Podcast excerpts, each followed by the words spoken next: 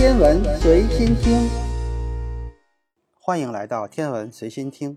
今天咱们来聊聊古希腊的天文学成就。希罗多德的著作《历史》为公元前五世纪中叶的希腊人打开了一扇了解世界的绝佳窗口。各种未知的新鲜事物强烈地吸引着希腊人。这为他们在接下来几个世纪中，仅凭他们所能亲眼观察到的事物，在认知方面取得显著进步奠定了基础。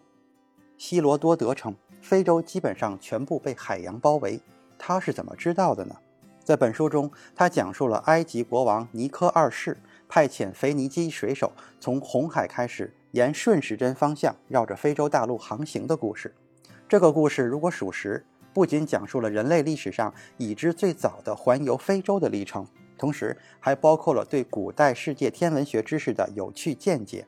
这段旅程持续了数年，在经过了非洲的最南端之后，水手们继续西行。他们观察到太阳出现在他们的右手边，北地平线上。这样的现象在当时无法得到合理的解释，因为他们还不知道地球是球形，也没有南北半球的概念。几个世纪之后。人们在天文方面取得了许多进步。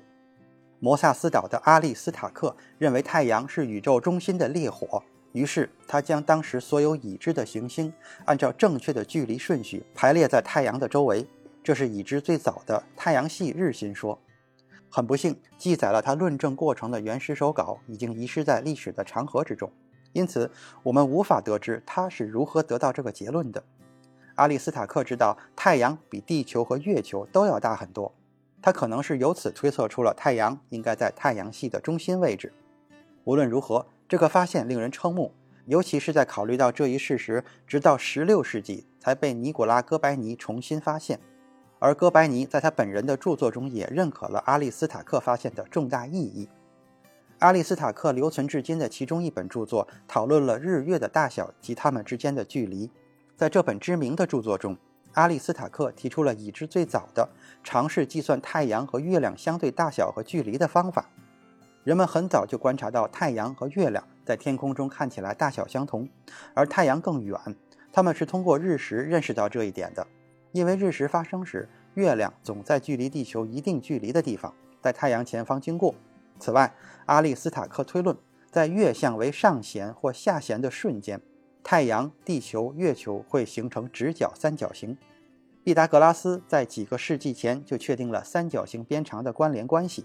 阿里斯塔克利用三角形的有关知识，估计日地距离是到地月距离的十八到二十倍。基于对月食各阶段的精确计算，他还估计出月球的大小约为地球的三分之一。尽管由于当时望远镜的精度很有限，他估算的日地距离比较小。但他估算的日月尺寸之比却难以置信的准确。如今，我们能通过很多方式获知月球大小和日地距离，包括精密的望远镜、雷达观测和阿波罗号航天员们在月表上留下的激光反射器。埃拉托瑟尼是亚历山大图书馆的首席馆员，也是一位热情洋溢的实验家。在他的众多成就中，最著名的是对地球周长的计算。毕达哥拉斯通常被认为是球形地球论最早的拥护者，而他所支持的理论显然无关地球的大小。埃拉托瑟尼著名而又简单的测量方法是测量夏至中午在不同纬度上垂直插入地面的杆子投影的阴影的不同长度。阿利斯塔克之前已经阐明，太阳足够遥远，以至于无论太阳光到达地球的何处，它们都实际上是平行的。因此，阴影的差异表明了地球表面的弯曲程度。